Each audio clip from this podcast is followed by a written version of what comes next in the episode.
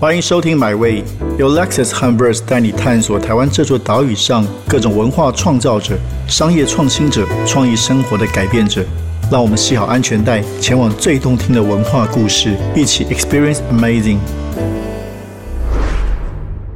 各位听众好，在这个月的《My Way》，我们的主题是戏剧的魅力。那如同过去，其实每一个月我们都会有一个主题，然后在今年每一个主题都会邀请一位客座主持人，就是比我更专业的在这个主题上面。那这个戏剧魅力呢，我们本月的客座主持人是这个在横跨很多剧场到影视的白白。那今天我们的来宾呢是，其实永远在这个剧场界哦，他在。剧本方面其实就是大家非常敬仰的对象。那后来呢，转战这个影视内容，现在是大幕影音公司的影视内容总监。那我们欢迎白白跟简丽颖两位好，大家好，大家好，铁哥好，安安，我是白白，呃，我是简丽颖。然后两位都蛮熟的，所以我今天就可以比较轻松了，就听你们聊就好了，听我们拉塞就好。对对对。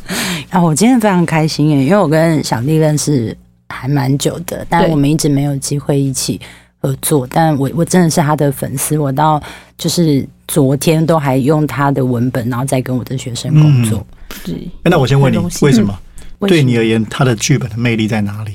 哦，我的课其实就是，当然除了教表演之外，我觉得现代的，嗯，就是年轻演员们，他们在真真的在阅读上面稍微的比较匮乏一点，对，所以我觉得很委婉嘛，对，所以我我就会觉得说，他们可以呃看一下什么是好的剧本。我所谓的好的剧本是，比如说它的结构很完整。然后他们人物之间的平行关系的处理是很鲜明的，然后或是在这个角色的冲突上面，就是有因因为一定会有主角或是配角，然后他们中间会交织在一起。所以说，在这个剧本里面，你看似很简单，比如说哦家庭的戏，感觉不太出来说他们之间暗潮汹涌是什么。可是其实小绿的本，他都是在每一句台词的背后都有自己心里真正想说的话。然后我在上课的时候，其实是带领学生做文本的分析，对，而且他再再加上，我觉得，嗯，小绿的本都是跟生活有关、跟土地有关、跟文化有关，所以我觉得你自己是。嗯，你在台湾做演员，你要非常了解我们现在的 这个地方，然后发生的故事是什么。它可能源自于家庭，或是哦你过往的呃生活的经验的积累，所以我才选择用它的文本，真的很赞，推荐给大家。嗯，那从这个我再问第一题好了，这个开门见山，所以当时怎么样走上剧本创作？十年大学的时候，还是说更早有什么样的渊源？哎，其实主要是念大学的时候，我其实导演、表演、编剧都有修，嗯，然后就自己在上导演课跟表演课的时候，就会发现说，哎，为什么我们都没有什么自己的剧本可以用？嗯，因为你都在要演演外国的文本，嗯，对，然后演外国文本当然是，当然我我那个那个在阅读上也很喜欢，可是你在。操作执行上，你就会变得是，比方说，那那我到底要去模仿谁？我我现在我要演的够像一个俄国人嘛？然后或者是，比如或者比方说，他们常常在进行的一些活动，比方说，假设在做一个，呃，我们现在在庆祝命名日，可是，在台湾其实就没有命名日。那那那我到底我我现在是要演的有多像那个俄国的命名日，还是还是不是？还是我要用一个台湾的节庆去把它替代掉？因为我觉得。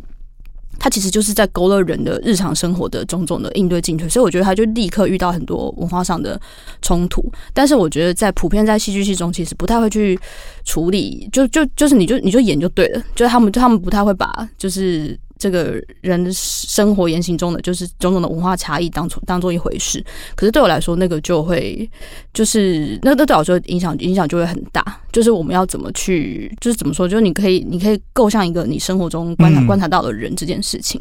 然后也理解了一下，就是台湾的剧场史，你大概就会知道说，哦，其实好像你说小剧场开始其实也。也就没有很久，而且其实我们是在各种的呃西方思潮当中不断的被激荡的，所以所以对我来说，就是要那个时候要去找到一个自己的文本去做各种的戏剧的训练，其实是还蛮困难的。那再加上又加上还有那个戏剧教育体制的关系，所以我后来念研究所的时候，我就决定去考呃剧本组，然后主要是想要自己写写剧本给自己用，其实可以这么说。OK。就是刚刚那个小丽说到翻译文本这件事情哦，其实对我们演员而言真的是非常痛苦，因为对，而且因为因为小时候老师都会说你不会演，因为我我我记得我印象很深刻，我大三的时候演阿加莎克里斯汀的那个捕鼠器，就是是一个 谋谋杀推理剧，然后我要演一个尖酸刻薄的一个英国老太太，但大家可以想象英国人讲话就是对什么都要批评的那种样子。但是因为他变成翻译翻译语言之后，我讲出来之后，就是我会我很努力的讲很多，然后大家听不懂我在讲什么。然后然后然后老老老老师老师觉得你不会演，我想说你看这些话要怎么演，就是不是老子我不会演示，他就不是一个人话，这样你根本听不出来我在批评什么。真的非常非常难呢，就是呃，像我我们自己再加上比如说你你要演绎那个翻译文本的时候。像刚刚讲到那个命名日，我刚刚马上就想说，啊，怎么办？我唯一想象最近的可能是抓周吧，大家在地上爬还是什么的。对啊，那个真的就是我我们的文化背景其实是真的很很不一样，就连叫名字的方式也很不一样。我们平常不会在叫别人的时候会。一直重复他的名字，但是史密斯太太，对对对，会一直 把那个盐罐递过来吧。看在老天爷的份上，待会待会一直重复。你的戏真的很很好，说待会我们要就是进行一个下午茶，然后想说我们平常真的没有在进行什么下午茶的，对，就是哎，等下叫叫个鸡排什么的，可能就是这样，所以就很很多很多文化上面的转移。我觉得对演员来讲，我们是受那种西方戏剧教育的，对，所以开始有台湾的，就是本土剧作家，对于我们而言。我真的觉得超赞，所以我才会选择说用在地的文本工作，真的是比较接地气，而且你就不用再跨越那个文化的隔阂，然后再去思考哦，表演是什么，或者剧本分析是什么。嗯，那非常非常谢谢你，真的。哎，我有一个问题想问，因为就是小丽的本，其实那你之前也有做过，就是把翻译文本然后改编成台湾的文本，你觉得最困难的地方是什么？然后。呃，这个过程当中的取舍，你你通常用哪用用哪一把尺在做衡量？我敢问孟若的短篇小说，嗯，然后还有契科夫，嗯，还有易卜生的剧本，嗯，其实我觉得好像他对我来说，应该是我跟原本剧本的那个感应是什么？就是就是我我我最想要保留的，就是原本剧本最吸引我的地方是什么？比方说像那个易卜生的三姐妹，对我来说最吸引的就是他们处在一个。嗯，他们处在一个新新旧交织的时代，然后大家对于人之于工作这件事情，然后人之于自己原本的身份被剥夺这件事情，就会就会就处在那个新新旧交织的那个的那个冲突。然后，然后还有还有里面的哥哥，就是一个受过很多高等教育，然后什么会好几种语言，又会小提琴，大家又是一个嗯。家里蹲，就是应该说，我对于这个角色就就很喜欢，嗯，因为他让我联想到，嗯，我家里的一些，嗯嗯，哥哥表哥什么之类的，就是他也是受过良好的教育，然后也送出国，可是回来。简单来说，就是我觉得好像有有一代台海，因为台海战争危机出现出去的一批小留学生，然后受了很好的教育回来，可是回来之后开始就水土不服，然后其实你没有办法很好的融入就是台湾这个社会。我觉得也是，应该说对我来说也是时代造成下的人的状态的变化跟悲剧这样，所以他们其实常常就就也没有办法好好好好的工作。那加上好像台湾比较前沿角木时代长大。有一批孩子其实就是有有点变家里蹲吧，就是不太能工作。我觉得就是现代社会的问题。所以对我来说，我觉得对我来说，那个契科夫那个时候的新旧时代的交集，还有是还有我在成长过程中有一个就是时时代性的交集的这件事情，我就觉得有一个呼应。所以其实就是把那个背景。就是移到移到我成长的背景，然后去捕捉那个人跟人的关系这样子。然后我觉得比较难的是，应该是改变它的长度，因为以前以前是四幕剧，等于是以前是看戏是一整天的活动，然后幕跟幕之间休息四十五分钟，那个等于就是你用一整天去看一个家族的繁华落尽的一生。但是放到现在的话，可能就是要两个小时以内结束，因为现代人对时间的观念跟以前是是很不一样的。所以我要怎么去重新捕捉那个那个时间性？就是让他在是一个两个小时之内可以结束的一个剧嘛，这样子。对，就你要重新处理现在跟以前。以前比较闲，对，花一整天看剧。对对，现在抓注意力的事情太多了。对啊，对啊，对啊。最少以前是是讲是仇神戏吧？那是什么什么《牡丹亭》演的演八十幕那种 状态。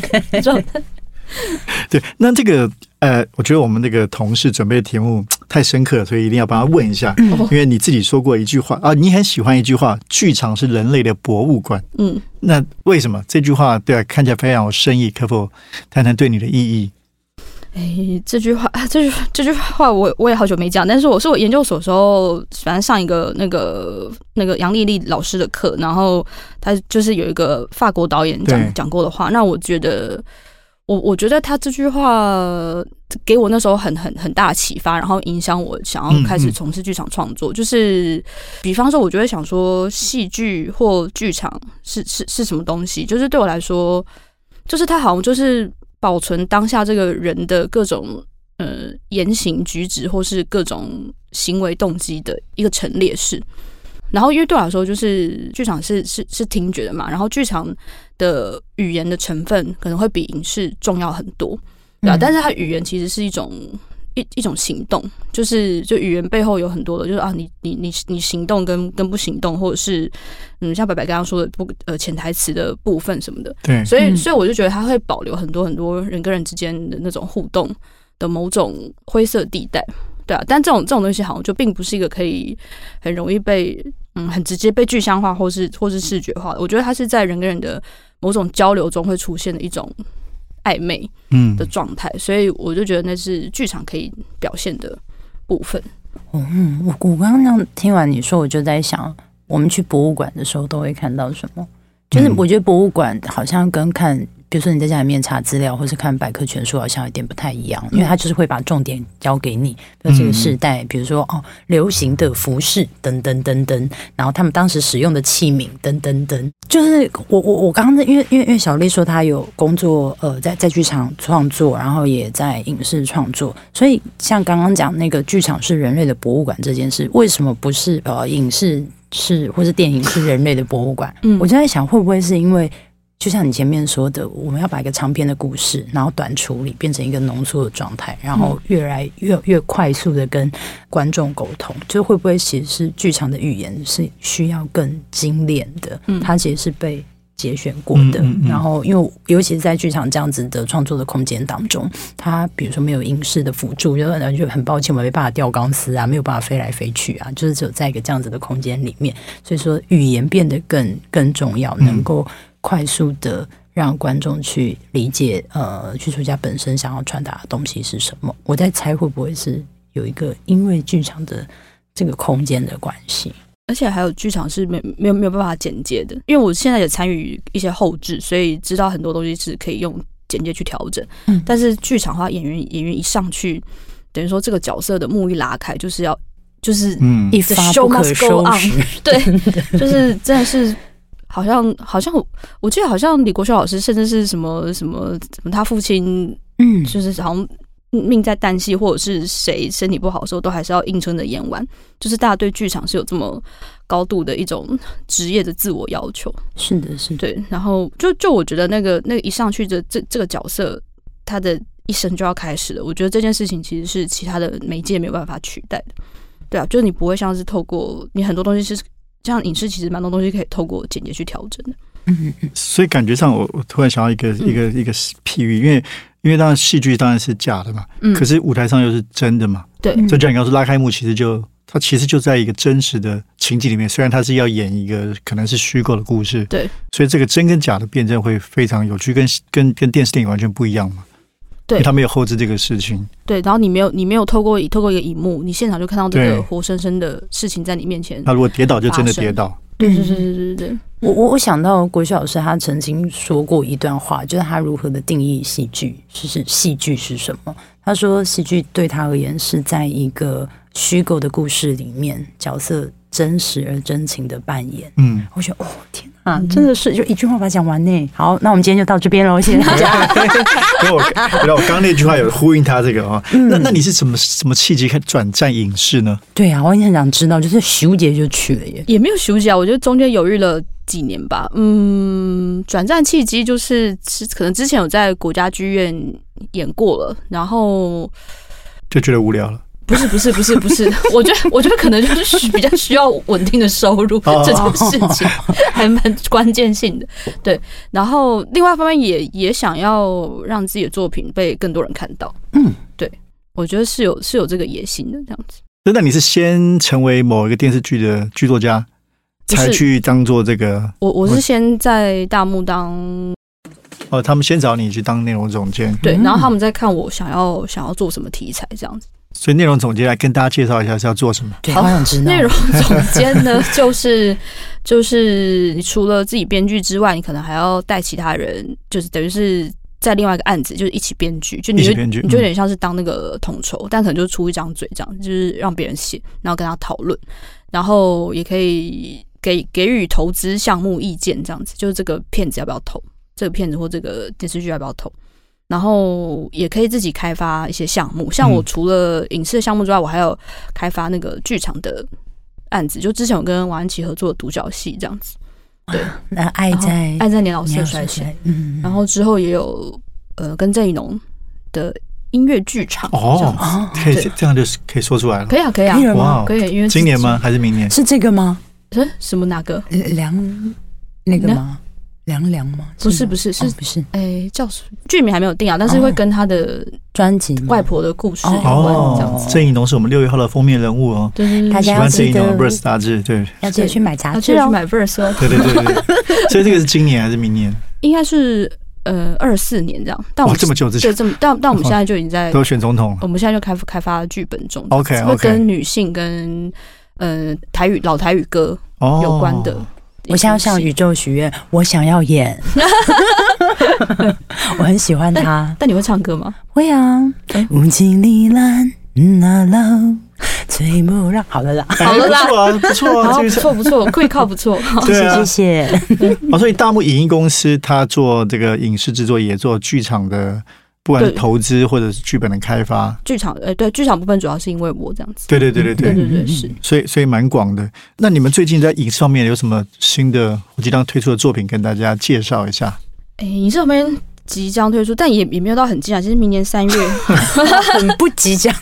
很不即将，因为正在后置中。明年三月会有一个我我之前跟验视机合写的电视剧，叫《嗯人选之人造浪者》，然后导演是茶金的林君阳，哇对，然后演员有谢宇轩啊、王静啊、黄建伟，哇，太强了！对已经在后置了，已经在后置了。对，因为我觉得林俊阳非常厉害。对真的。耶。那我们可以大概跟观众、呃听众朋友们介绍一下这个戏，大概是对啊很特别文宣幕僚是一个职人剧文宣，呃他是讲政治文学幕僚，政治文学幕僚，他是讲总统大选的过程中，然后呃文学幕僚群他们在在做什么，然后在面临他们的生活跟工工作的拉扯是什么，然后里面还有还有在讲，还有讲到嗯比较是嗯 Me Too 的事件这样子，嗯，哦，天哪！我光听这个我就非常想看，因为像其实台版《白宫风云》嘛，哦，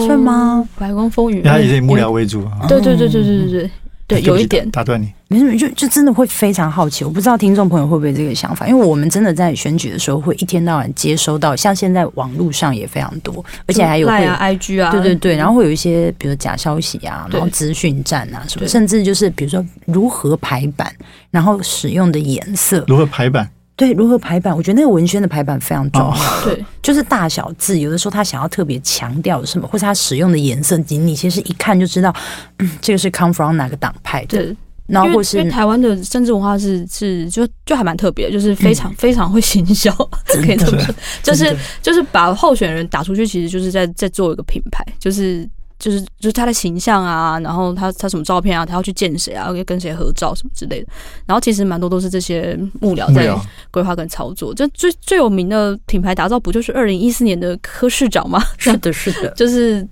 就从一个地下室的医生，然后变成一个清新素人的一个 一个代名词，对啊，让改变成真。对对对哦，你还！记得？对，因为那个真的是撼动人心哎、哇那个你还记得对对，就是我我记得我看到那个口号口号的时候，我是在心中拍手，而且甚至选举隔天结束，然后我刚好要进台北市，而且是非常早那种六点那种，然后一到台北市的时候，我就是心里想的是。是改变成真了吗？就是因为那个文宣完全是印在我的脑子里面，然后到处大街小巷、公车什么，全部都是都有在贴。后来那一年的春联还真的就是改变成真哎、哦，我就觉得哇，你记得真清楚。哇，真的很你很猛。很你很被深植脑海这样。我我我觉得脑波很弱。台湾关于政治的剧很少哦，除了这几年是国际桥拍摄，对，嗯所以真的要深入他的那个 inside，其实是蛮非常少。我照你这样刚刚讲，这个编剧、导演、演员都这么强，是非常值得期待。嗯，对，因为我觉得台湾还有它特殊。其实我觉得台湾如果跟国际上讲自己的政治的情势，应该大家会蛮有兴趣的。可是又碍于我们的我们的现实，嗯就你讲政治的东西，可能就会真的不是那么容易卖出去还是什么的，对。但是这个是，这就是台湾自己吊诡的地方，就是大家我觉得国际上是十分关注台湾在小岛上的政治到底发生什么事情，对啊。但你其实真的要讲的话，其实大家又又又不敢真的听，我觉得这是我们还蛮诡异的一一个一个部分。但是对，但希望这出戏明年三月可以跟跟大家见面，一定会非常好的，因为我有发现，已经确定会在一定会在公示啊。嗯，太棒了，就是其实台湾人非常热衷参与。政治跟那个选举，所以就是我觉得，呃，尤其是年轻人现在也会慢慢的发现，哦，我们的生活一直都跟政治有关系，所以大家越来越关心。对，这样我觉得题材上，我觉得最主要是由于你们的编剧嘛，然后林君瑶是非常的细腻，我觉得这个事情很重要，不然政治容易变得很。粗糙，嗯，对对对，所以这个是非常期待。那回到这个主题，戏剧魅力，所以当然这个问题也是一个老生常谈的问题。你从这个剧场比较单纯到影视制作是复杂很多吧？复杂，对你来说，对最最大的挑战在什么？尤其你又是一个主管，你要去 coordinate 非常多事情。对，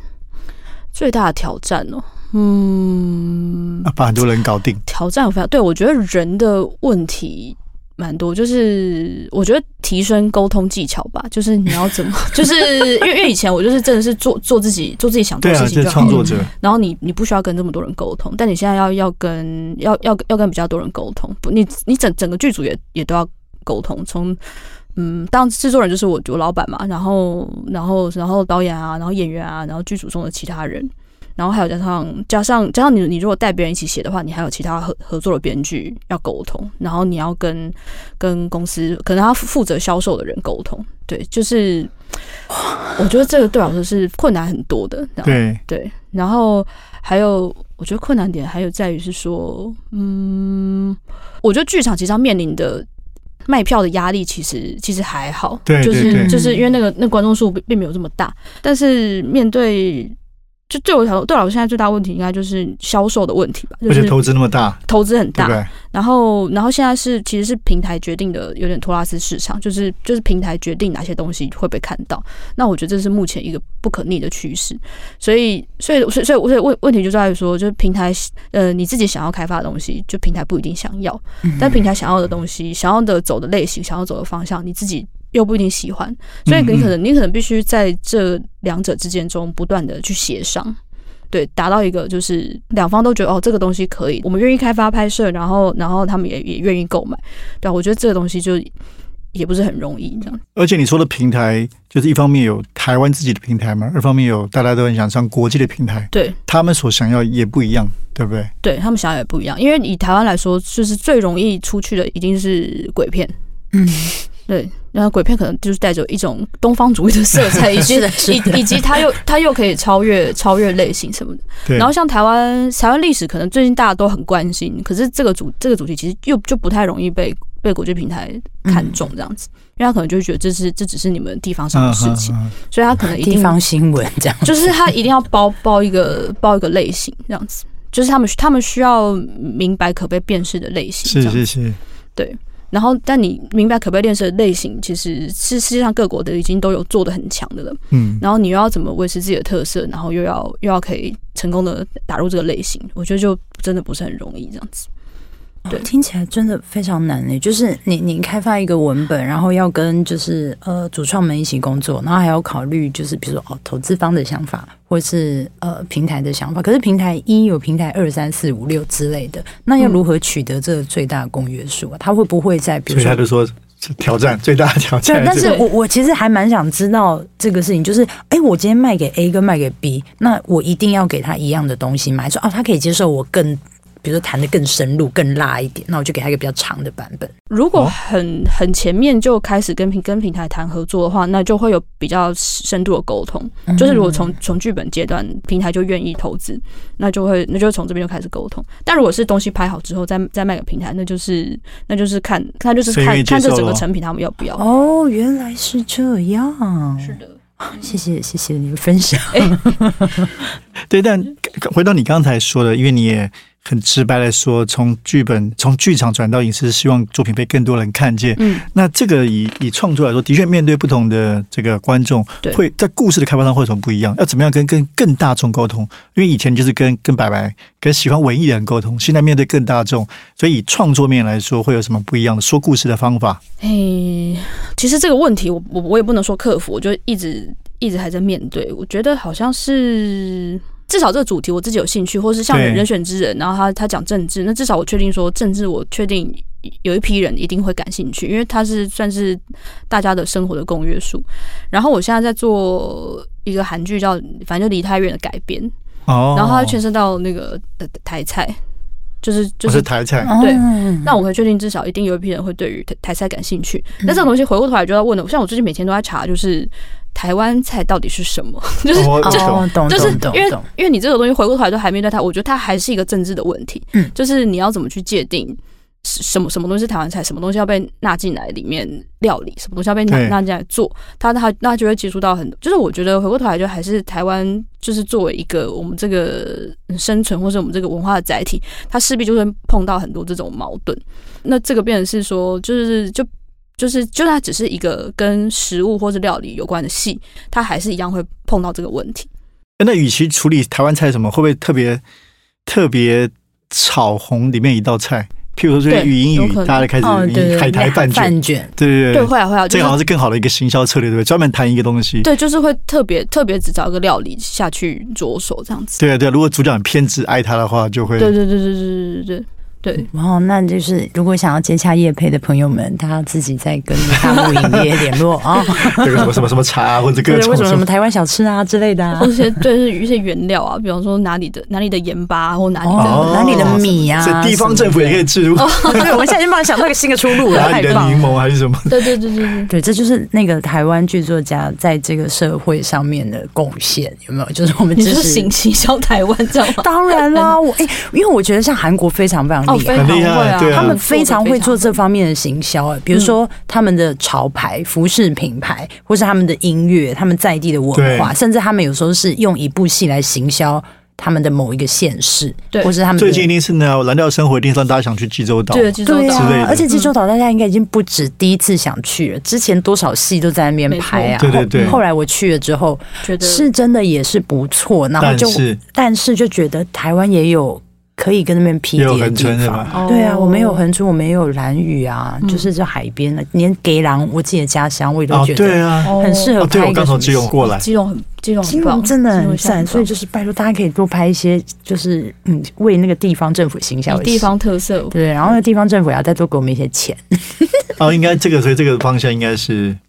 可行的方向，可行的地方方向，哦，哎、那我既然我们讲到做什么自不自入啊，然后就是因为毕竟我们开始跟影视产业工作，所以就是其实会需要投入更多的资金。那你有因为你有被那种无理的要求过，就是啊，我们真的不好意思需要钱，然后谈了一个恐怖的制入，然后你要怎么样把它放进去，然后要硬写的话，你有过这种经验吗？哎、我这部分还好，他们好像制入不会干涉到这边，就是我们公司对我还蛮好的。但是拍摄的时候可能会会有需要置入的部分，可能就是主要演员需要喝某个饮料这就。是，而且 而且可能不是你有，反正剧本不用写，只要他拍的时候一直拿起来喝就好了。对对对对我看韩剧也常这样子，一直拍的很正面，那个饮料的名字。对哦，因为我我们当演员有时候哦也会很突然的被要求是哦要、嗯要这样，就他完全没有被写在剧本里面，但是他们也可能就是因为导演或是编剧会说，哎、我们不要讲到那个产品的名字，但是它可以拿出来用，嗯，就有可能是需要讲。但我自己在演的时候，我都会觉得那其实蛮破坏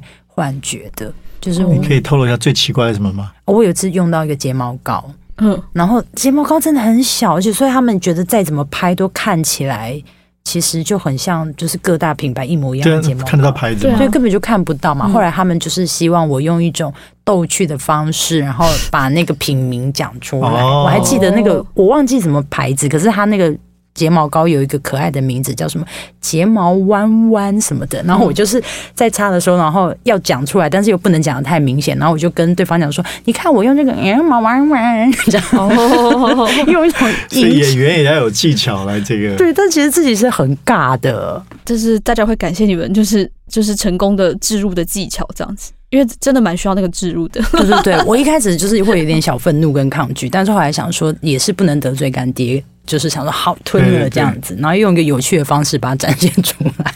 但回到我刚刚的问题，因为剧场，因为尤其你过去的剧作，剧场是可以有很多包括隐晦的地方或者不同的批量来打动人，可是对在电视很难嘛，对不对？是不是需要譬如说更更洒狗血，或者人物需要更更鲜明角色这些事情？我自己觉得，我觉得电视剧比较是好像是一群人的故事哦，嗯对我来说，嗯嗯然后要更洒狗血吗？其实也也还好，但是他的确他的情绪要做的比较鲜明一点，嗯嗯就是嗯这场戏出现是什么效果是什么，会会比剧场来的鲜明。我觉得剧场它是还是它的确还是保留比较多灰色的部分，或是可以不不说破的部分，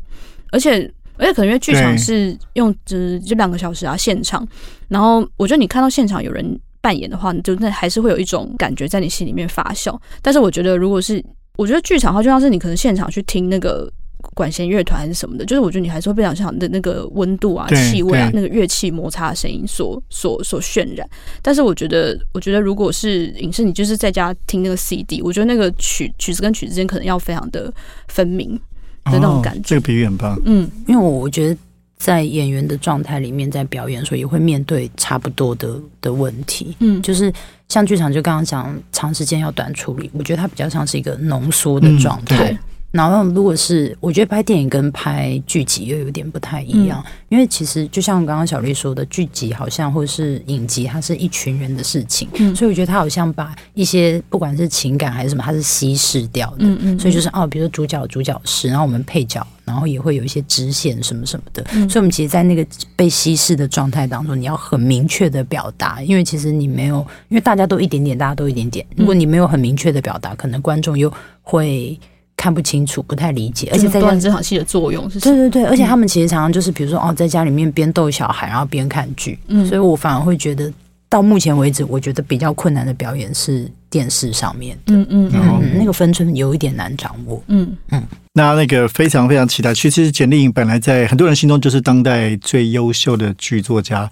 那非常期待她接下来作品，尤其是在影视内容方面，也许会为台湾的影视创造更好的很多的内容。那非常期待，也再次感谢白白跟丽颖来到现场，谢谢。谢谢谢谢大家谢谢哥，谢谢拜拜。这趟旅程已经到站了，感谢你的收听，也让我们一起期待下趟旅程的风景。别忘记订阅买位。本节目由 Lexus 和 Verse 文化媒体联名出品。